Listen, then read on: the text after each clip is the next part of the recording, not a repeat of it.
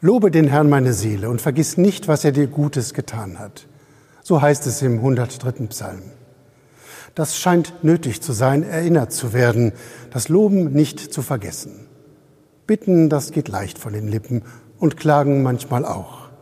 Aber Loben, das wird oft vergessen und das scheint vielen überflüssig zu sein. Doch im 103. Psalm meint ein Beter, das ist es doch gar nicht. Wer Gutes bekommt, soll dafür loben und danken. Natürlich geht es nicht um pflichtschuldiges Loben und Danken. Wer lobt, hat ja vorher etwas erlebt. Vergiss nicht, was er dir Gutes getan hat. Loben heißt reagieren auf zuvor Erlebtes. Loben heißt nicht vergessen dafür, was mir geschenkt wird. Vor dem Loben kommt das Hinsehen. Manche machen es sich ja geradezu zur Übung, einmal am Tag darüber nachzudenken, was hat Gott mir heute Gutes getan. Und die wunderbare Entdeckung vieler heißt, es gibt keinen Tag, an dem da nicht etwas zu entdecken wäre. An jedem Tag ist für irgendetwas Gott zu loben und zu danken. Ach, wenn wir bloß nicht so vergesslich wären. Und weil Menschen das offenbar immer schon so gegangen ist, gibt es einen solchen Psalm wie den 103., der mich erinnert, lobe den Herrn meine Seele und vergiss nicht, was er dir Gutes getan hat.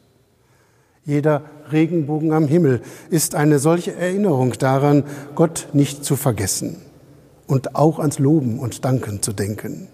Du bist nicht allein. Gott vergisst dich nicht. Lobe ihn dafür.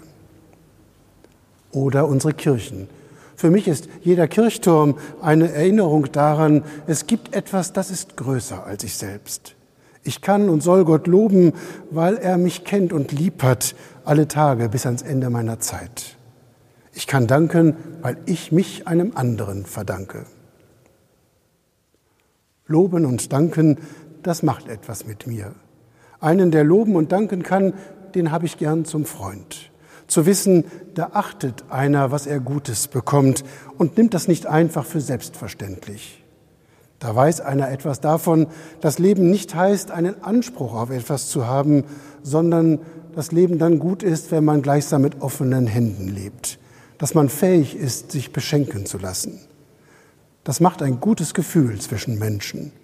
Und ich bin sicher, auch Gott im Himmel hat gewiss seine Freude daran, denn er gibt doch gern, einfach so gratis aus Gnaden. Vergiss das Loben nicht. Mach dir einen Knoten in dein Taschentuch. Schreib's dir in deine To-Do-App hinein. Lobe den Herrn meine Seele und vergiss nicht, was er dir Gutes getan hat.